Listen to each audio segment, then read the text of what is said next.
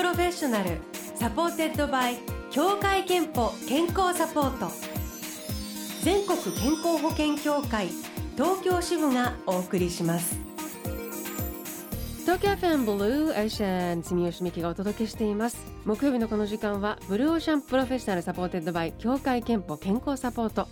美と健康のプロフェッショナルをお迎えして健康の秘密など伺っております。今日のテーマは慢性閉塞性肺疾患。COPD です。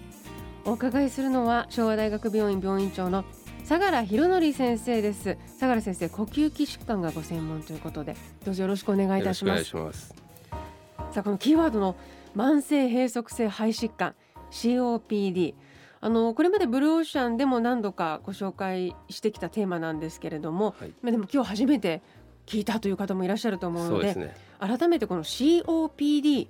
という病気について教えてください。はいまず COPD というのはですね、まあ、先ほどから言っている慢性閉塞性肺疾患、はい、まあ、それを英語にした頭文字を取ってます。うんうん、で特にタバコがその原因のほとんどです。だいたい90%以上が、はい、まあ、タバコによって起こってくる疾患だというふうに言われています。で特に問題視しなければいけないのはつまり肺が壊れてくるっていうことです。つまり壊れたものっていうのは元に戻らない。はい、なのでやはり COPD にならないようにまず一番重要なのはタバコを吸わないということが重要だとも思いますし、うん、あとは例えばそのタバコを吸ってその COPD になる前にやはりやめていくべきだというふうに思います。元に戻らないということはもう治すことはできないから、まあ、発見した段階で少しでもその止めるとかそうですね。進行をゆっくりする、はい、それ以上進行しないようにやはりやめるっていうのが重要だと思います。でこの罹患者あるいは予備軍っていうのは増えている病気なんでしょうか？そうですね。あの患者さんの数自体はちょっと古いデータになりますけれども、うん、550万人近くはいるだろうと。で現在のその数字で置き換えるとおそらく800万人ぐらいはいるんではないのかというふうに言われています。でもう一つ問題なのは、ええ、その人数の中でも治療を受けてらっしゃる方それが5%ぐらいしかいらっしゃらない。そんなに少ないんですそうです。つまり自分の症状が例えば年齢のせいじゃないのかということで受診しない。つまり病院に行かない、うん、結果として COPD と診断されない。それが一番問題です症状といいますかこう COPD かもしれないと疑うのはどんな時に疑えばいいんでしょうか？それはもうごくごくありふれたあの症状です、うん、つまり咳それから痰そして息切れです。で息切れっていうのは、うん、やはり咳とか痰が出てきたその後から出てきますのでなかなか気が付かない。でずっと咳がついてるなあるいはずっと痰が出てるな、うん、でそれでタバコを吸っているっていうことであればまず COPD を疑った方がいいというふうに思います。どのくらい続いていると疑った方がいい？いわゆる慢性の咳っていうのは我々はいわゆる8週間以上つまり2か月以上、咳がついている方っていうのはやはりおかしいんですね。でそれでタバコを吸っているっていうことであればそれが大体20年以上タバコを吸っていて、うん、慢性の咳がついているっていうことであれば、まあ、COPD を疑った方がいいだろうというふうに思います。40歳以上の喫煙者というのも一つキーポイントだそうですそうですね。一つはですねそのタバコを吸い始めてどれぐらいで COPD になっていくのか、うん。ということです。で大体20年ぐらい経つと周期になっていくというふうに言われてますので今タバコを吸っていいですよっていう年齢が20歳です。なるほど、ええ。まあ、そこからプラス20ということで40歳以上、うん、いわゆるタバコを吸っていて、まあ、になっていく人たちが多いだろうということで言ってます。うん、これ20年吸っていた場合誰でも必ずかかるということなんですか？それとも何が違いそうですそこがすごく難しいところでタバコを吸ってその塩火になる人とタバコを吸っても塩火にならない人いらっしゃいます。なのでそこをどう取っていくかだと思うんです。ただやはりタバコを吸うことによって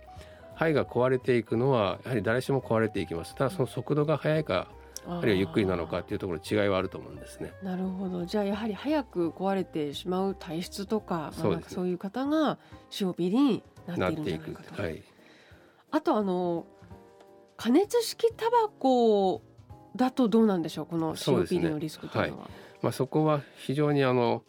まあ、注意しなければいけないんですけれども例えば今吸っているタバコをやめて加熱式タバコに変えましたよ。だから大丈夫だって思ってらっしゃる方たくさんいらっしゃると思うんですけどもそれは実は誤った認識でやはり加熱式タバコにしてもやはりになっていきますのでそれは注意した方がいいというふうに思います。それニニコチンがそうニコチンが入ってますので。ですか？らそういう面ではちゃんと注意しようと。はいあとそのタバコの関係でいうと受動喫煙を自分は長らくしてたかもみたいに多分聞いてて思ってる方もいるかもしれません、はい、受動喫煙だとどうでしょうか？いや受動喫煙でもやはりあの煙を吸いますので、うん、結果的には COP になってきます。で例えばご夫婦がいらっしゃって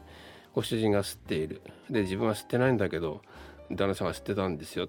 でレントゲン取ったり CT 取ったりします。やはり肺気腫が COP で起こってきてるんですよねですから受動喫煙もきつあのちゃんと気をつけておかなければいけないと思います、元喫煙者はどうですか？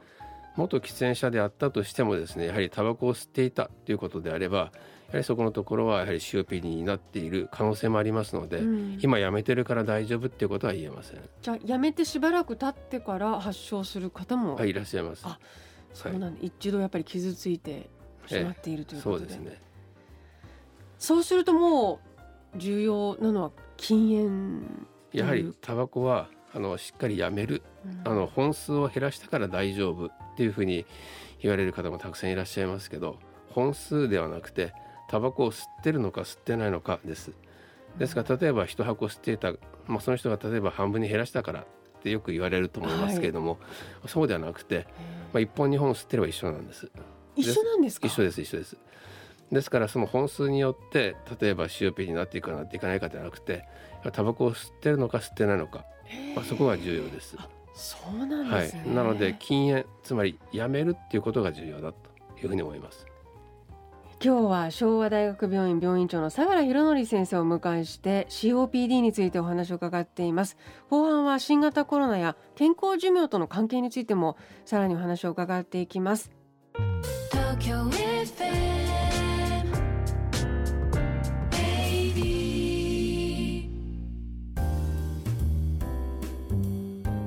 Blue Ocean Professional supported by 協会けんぽ健康サポート。今日は昭和大学病院病院長の相良博典先生にお話を伺っています。テーマは肺の生活習慣病 COPD もうタバコと密接な関係があるからタバコ病とも言われているんですよね、ねはい、まあこのコロナ禍新型コロナウイルス重症化すると肺炎を引き起こすとされている病気ですけれどもやはりこの喫煙習慣のある人は新型コロナにも細心の注意が必要ですよっていうのはもうこの2年間叫ばれてきましたね。はい、先生はコロナの患者さんもずっと見てこられたと伺っていますけれども、はい、やはりこの重症化リスク喫煙者だと高まるということでしょうか、まあ、非常に高いと思います。特に COP の患者さんの場合にはより肺のいわゆる一番最後にある肺胞っていうところがありますけども、はい、いわゆるブドウの房みたいになってるところがありますけれどもそれが壊れてます、うん、まあ、そうするとやはりそこに炎症を起こしやすくなってきますのでコロナに感染をするとやはり非常に重症化しやすい。で、まあ、そういう面でやはりタバコを吸ってらっしゃる方っていうのはやはり注意しておかなければいけないというふうには思います。うん、あとあの喫煙習慣は COPD だけでなく健康寿命にも影響を及ぼす。はい。そうですね。やはりあの平均寿命ってよく言いますけれども、はい、元気に長生きをするっていうことがやはり重要だと思うんですね。それで平均寿命っていうふうに言いますけれども、はい。ね、まずその COP になりますと肺が壊れて風船みたく広がってきます。つまり膨らんできます。どうして膨らむんですか？どんどんどんどん壊れてきますので、えー、肺が膨らんでそれがまた縮まなくなってくるんですね、えー、ですが呼吸をしてそれで膨らんだ肺が、はい、それがまた縮まないので風船みたくどんどんどんどん広がってきてそうですそうです、はい、ですからそれで例えば横隔膜それの上に肺があります、はい、で風船が膨らんで横隔膜っていうところがずっと下に押し下げられます、はい、で横隔膜の下には胃袋があります、うん、そうすると物を食べて胃袋が膨らみますけれども胃袋が膨らむとその横隔膜を下からぐーっと押し上げるわけです。そうすると膨らんだ風船が少し縮むような感じになる、うんうん、そうそうすると空気が入らなくなってしまいますので苦しくなります。そうするとたくさんものを食べられないっていうことになってしまうんです。つまり食が細くなってしまう、はい、そうするとどんどんどんどん痩せが進行していってしまう。つまりフレイルっていう状態になってしまいます。あフレイルはあのそれこそのこう介護が必要になる前の状態だっていうのでよく最近聞くようになった言葉ですよね。はい、なるほどね。その肺の疾患だけではなくそれによって食べられなくなることでその体力が落ちることが早まってしまうことがある。他にはその健康寿命という意味であの肺疾患あるいは COPD が関係しているということはありますか？そうですね。あの COPD の患者さんっていうのはいろんな疾患が合併してきます。例えば心臓の病気ですとかあるいは糖尿病ですとかあるいは骨粗しょう症とか外に出れなくなりますので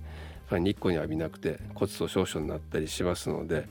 まあ、そういう面ではいろんな疾患のデパートっていうふうに言われています。なのでそういう面でやはり COPD にならないようにまあ、気をつけなければいけないというふうに思います。あるいはもしなっていても早期発見が本当にそうですね重要ということですね。えっ、と番組のホームページでリスナーの皆さんに健康に関するアンケートを行っています。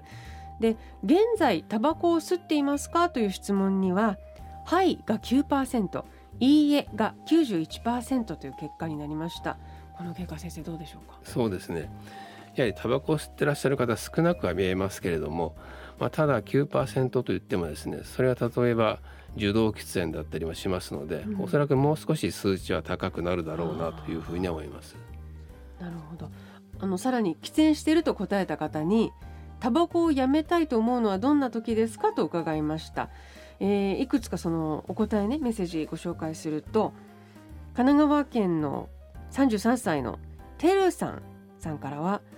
職場の喫煙所は屋外で屋根なしなので雨の中傘を差しながら喫煙所まで行くことにバカバカしくなった時に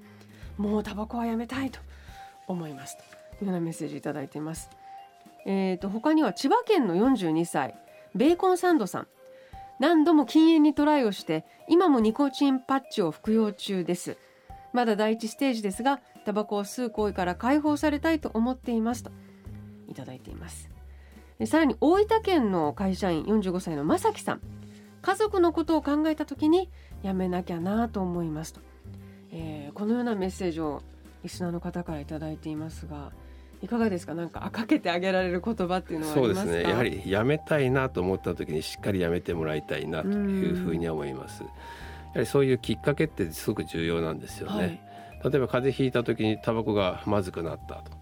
まあ、それでやめようと思ったっていうことで成功する方もいらっしゃいますのでやはり何らかのきっかけってすごく重要だと思いますのでえタバコやめようかなどうしようかなって思った時にはそれもやめるタイミングだと思います。確かになんかあのやめる気がない人に、まあ、友達でも家族でも一生懸命こう言ってもやっぱり本人があの自分で思わないと禁煙外来に行こうとかその行動につながらないんですよね。ですからじゃタバコをやめようかなって思う方はやはり禁煙外来に来られますしタバコをやめようと思ってらっしゃらない方は禁煙外来も来られませんのでそう、ね、まあ、そういうきっかけってすごく重要かなと思いますね。ありがとうございます。あの COPD の早期発見やあるいは予防という観点でちなみに健康診断でこう分かることっていうのはありますか？そうですねやはり健康診断の中でいろんな問診があります。ええ例えば咳とか痰とかあるいは息切れ同じ年代の方たちよりも少し歩く速度が遅くなったりと。ということも非常に発見の一つでもあります。あと重要なのは呼吸機能つまり吸っていて吐いてその中で去年今年あるいはその次っていう形でどんどんどうも呼吸機能が落ちてきてしまっているっていうことであればそれは一つのポイントになるかもしれません。数値が低いというだけじゃなくてその経過をじゃやっぱり毎年こう健康診断を受けるというのはすごく大事になってくるんですよね、はい、なのでそれを比較してもらいたいと思います。えー、ちなみに相良先生ご自身が健康や元気のために心がけていることは何か？健康の秘密はまるまるですでお願いします、はい、そうですね健康の秘訣秘密はやはり美味しいものをたくさん食べること。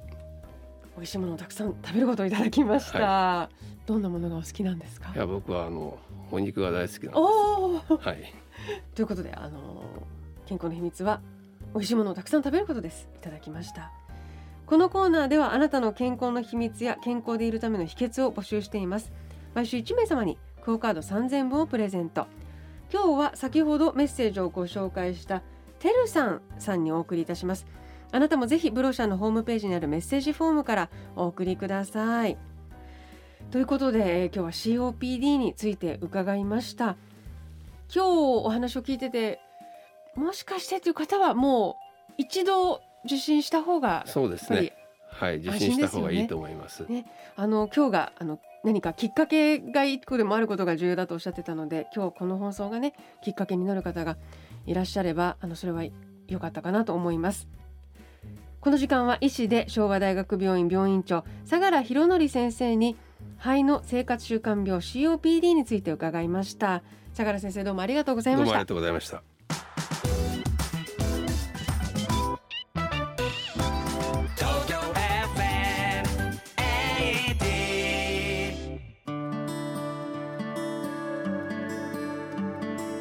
あなたの健康をサポートする協会憲法東京支部からのお知らせです。COPD 慢性閉塞性肺疾患という病気をご存知ですか？別名タバコ病とも言われ長年の喫煙習慣によって肺の細胞が徐々に破壊される病気ですが咳や息切れなど風邪に似た症状のため放置してしまう人が少なくありません。喫煙歴が長く慢性の咳にお悩みの方は医療機関に相談してみてください。COPD に関して詳しくは協会けんぽのホームページをご覧ください Blue Ocean Professional supported by 協会けんぽ健康サポート全国健康保険協会東京支部がお送りしました。